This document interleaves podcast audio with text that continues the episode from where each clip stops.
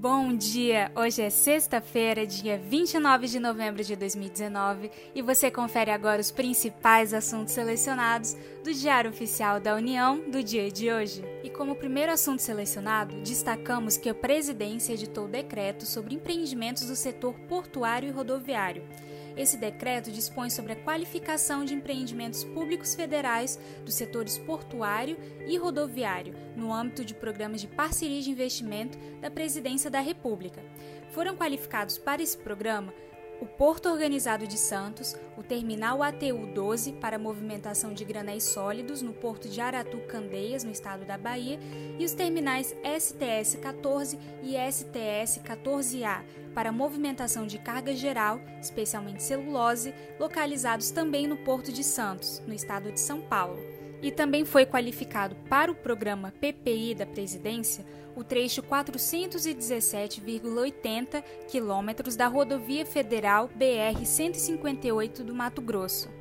E você consegue conferir as alterações da programação orçamentária do Poder Executivo para 2018 foi alterado o Decreto 9.711 de 2019, que dispõe sobre a programação orçamentária e financeira e estabelece o cronograma mensal de desembolso do Poder Executivo Federal para o exercício de 2019.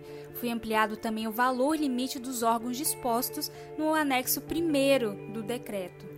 Então você consegue ver essas alterações com base no decreto 10.136, disponibilizado hoje no Diário Oficial da União. E nesse mesmo viés, há uma consulta pública sobre dívida ativa da União.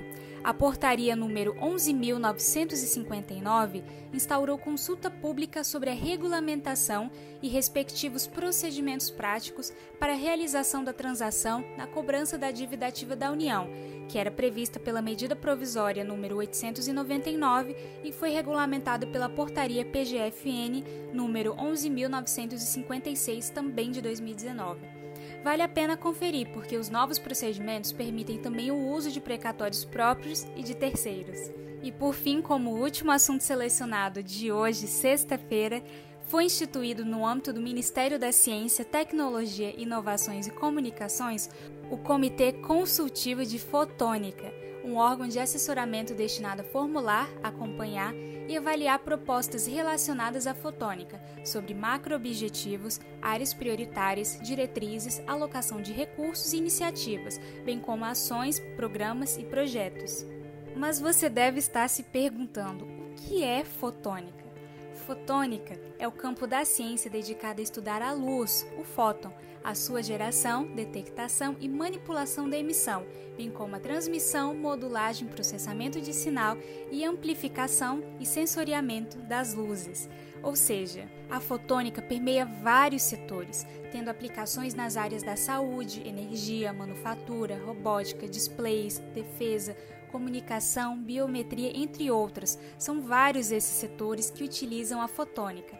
Na saúde, por exemplo, a fotônica permite o desenvolvimento de equipamentos cirúrgicos de alta precisão e mínima invasão, e também kits de diagnóstico em vivo e in vitro precisos, sensíveis, rápidos, portáveis e amigáveis, além de ter uma importante aplicação em equipamentos para geração de imagens com alta resolução.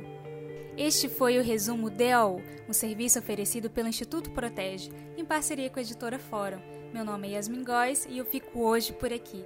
Desejo a você uma excelente sexta-feira e um ótimo final de semana. E até semana que vem. Muito obrigada por me acompanhar.